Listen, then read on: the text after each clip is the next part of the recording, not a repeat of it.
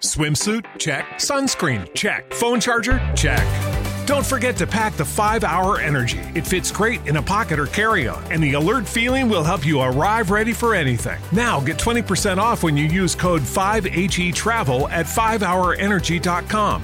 Expires April 30th. One time use only, not valid with other discounts. Remember, visit 5hourenergy.com and use code 5HE Travel to save 20%. Quítaro. Quítaro. Quítaro. Quítaro. Quítaro. Quítaro. Quítaro. Quítaro. La vida es ciencia. Un programa patrocinado por el Museo de la Ciencia y el Agua de Murcia, la Refinería Rexol en Cartagena y FECIT, la Fundación Española para la Ciencia y la Tecnología, en colaboración con la Universidad de Murcia.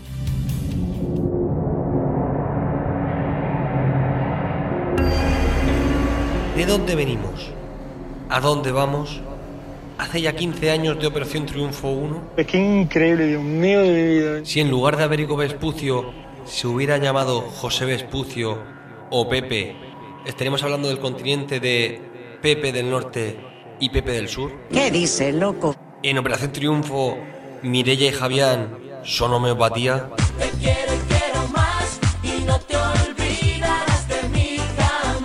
Bueno, todo esto no, pero otras cosas sí. En Llámalo X.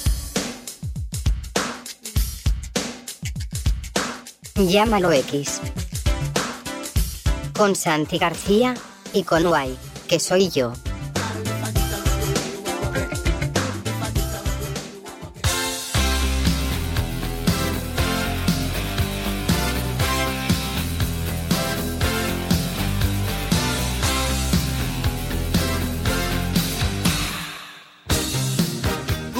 Good morning, hijos de la ciencia, y si no os veo luego, buenas tardes y buenas noches. Estamos en Quítaro, la vida ciencia, y esto es Llámalo X.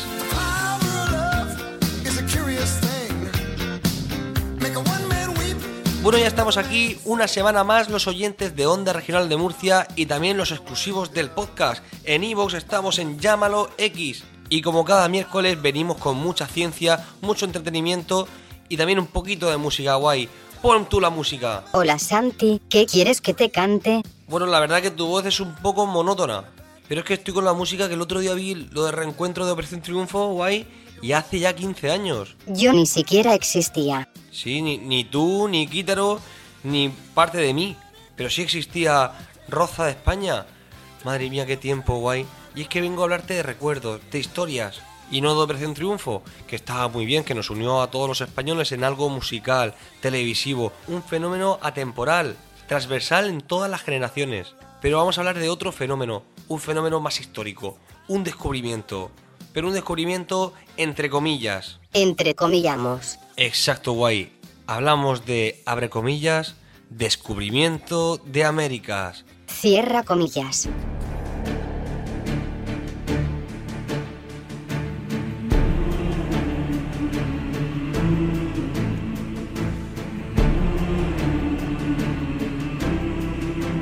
Guay, vamos a hablar del 12 de octubre, hace ya una semana y cada vez la misma polémica.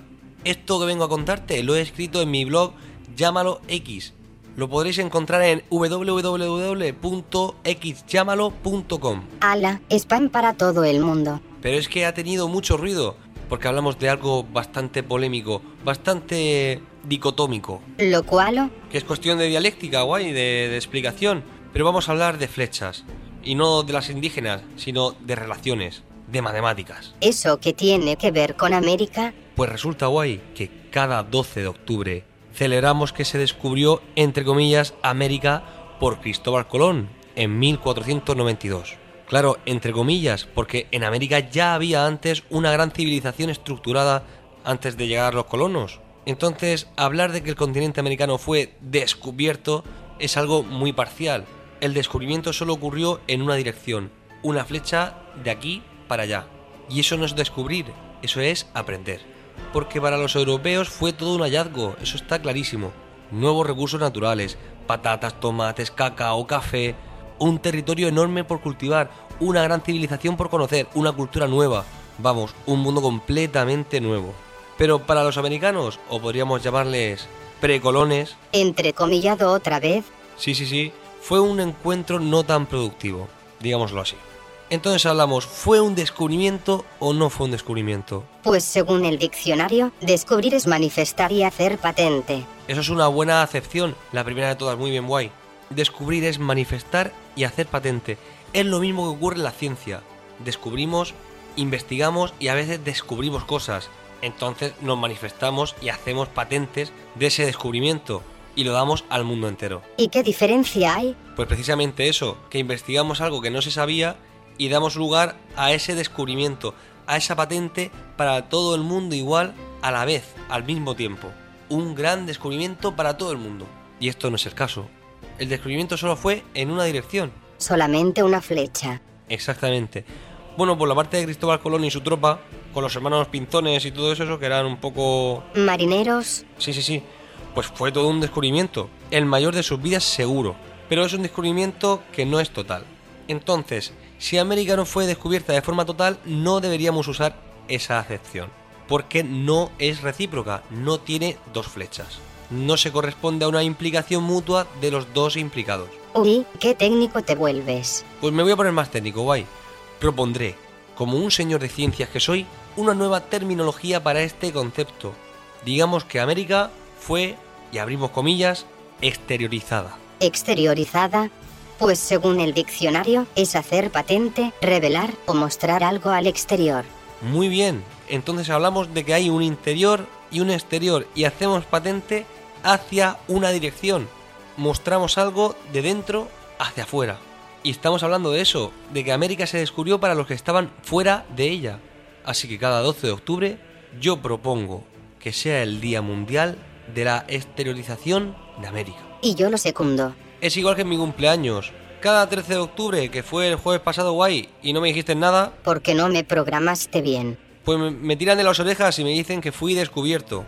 Eso no fue un descubrimiento.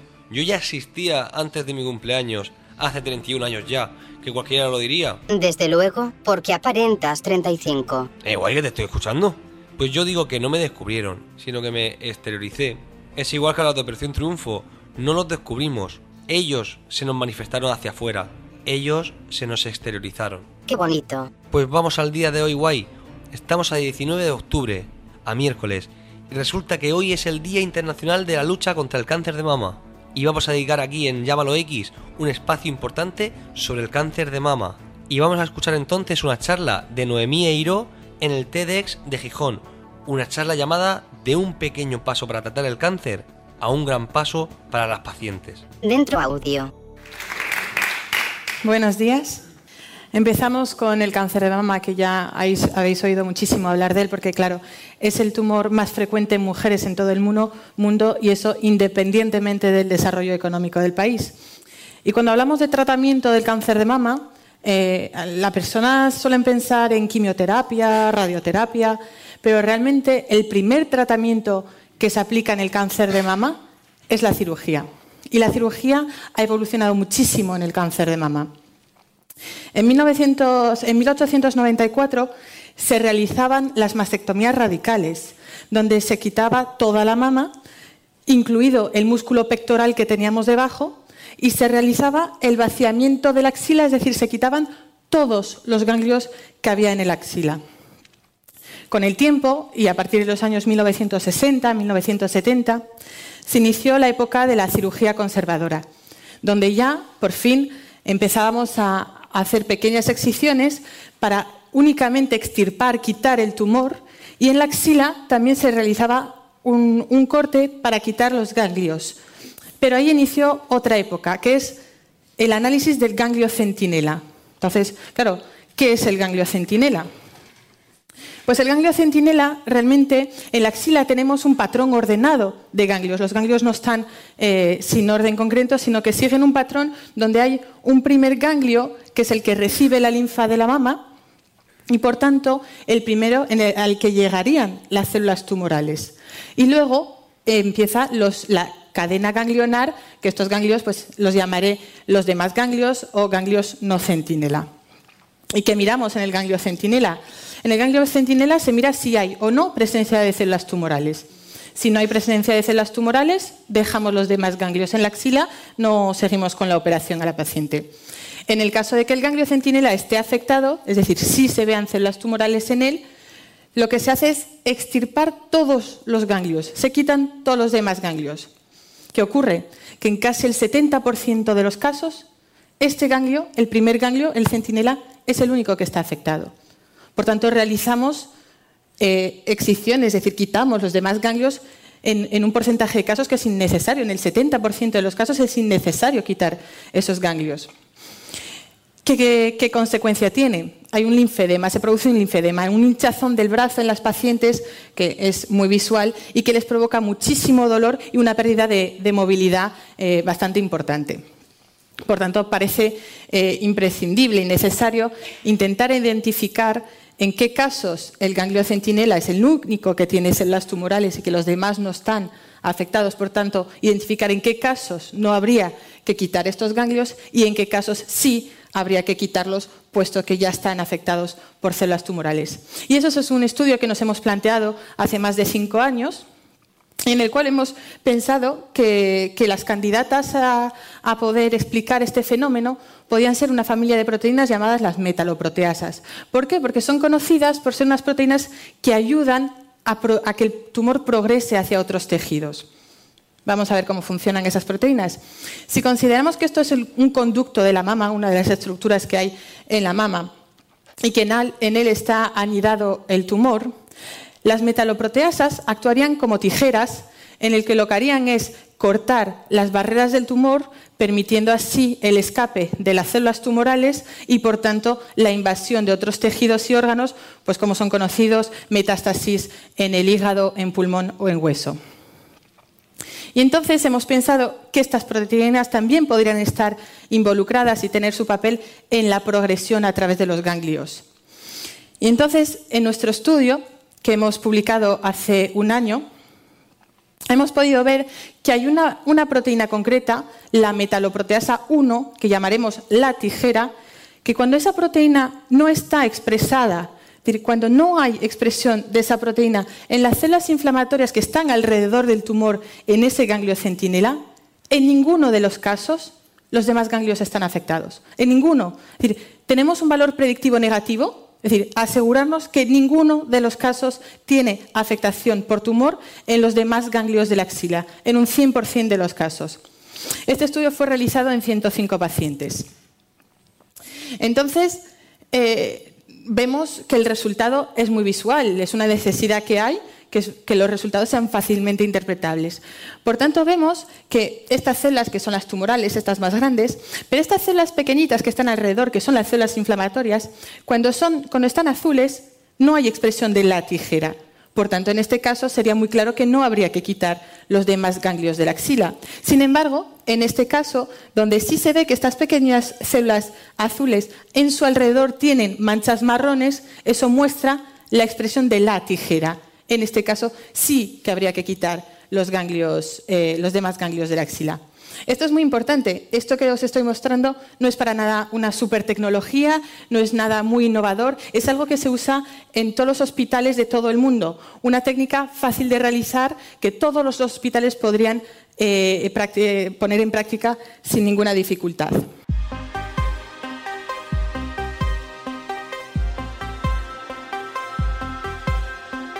Y seguimos en Llámalo X y estamos hablando del descubrimiento de América, entre comillas, y vamos a hablar ahora del método científico. ¿Pero qué tendrá que ver una cosa con la otra? Otra vez, guay.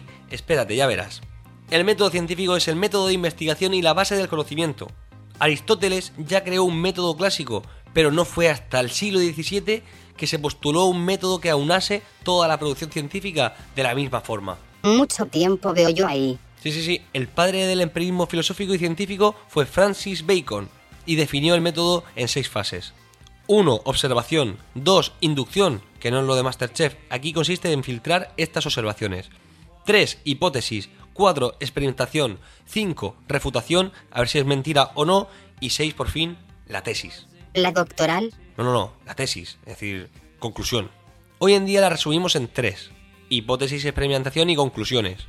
El método científico debe tener los preceptos de falsabilidad, quiere decir, una proposición puede ser refutada. Y se le da una patada. Eso es. Y también de reproducibilidad. Es decir, cualquiera que quiera repetir el experimento podría hacerlo en casa y comprobar la certeza. Pues yo hago en casa lo de Pablo Motos y no me sale nada. Porque los experimentos esos son muy caros, si no, pero esta forma de investigar fue la que hizo acto de aparición en el siglo XVII, por iniciativa del gran astrónomo italiano Galileo Galilei, considerado el padre de la ciencia. Porque claro, en esa época no estaba Julio Iglesias, sino a saber quién era el padre. Ahí le has dado. Y aquí nos quedamos con Llámalo X, con Quítaro, La vida es ciencia. Volvemos la semana que viene con más ciencia, con más guay, con más yo y con más vosotros. Y os recomiendo este fin de semana ir a disfrutar de los Sabineros.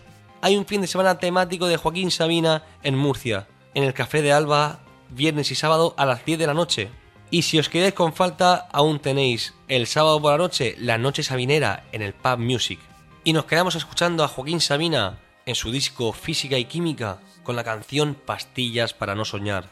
Porque si lo que quieres es vivir 100 años, utiliza la ciencia, utiliza la cabeza, pero sobre todo, hombre, vive la vida. Nos quedamos aquí por inducción en E más 1. Hasta luego, guay. Hasta siempre, Santi. Si lo que quieres es vivir 100 años, no pruebes los licores del placer.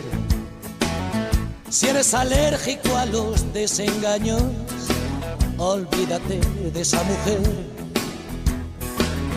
Compra una máscara antigas, mantente dentro de la ley. Si lo que quieres es vivir 100 años, haz músculos de 5 a 6 y ponte gomina que no te despeine el vientecillo de la libertad. Funda un hogar en el que nunca reine más rey que la seguridad.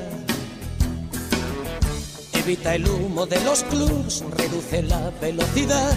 Si lo que quieres es vivir 100 años, vacúnate contra el azar. Deja pasar la tentación, dile a esa chica que no llame más. Y si protesta el corazón, en la farmacia puedes preguntar. Tienen pastillas para no soñar.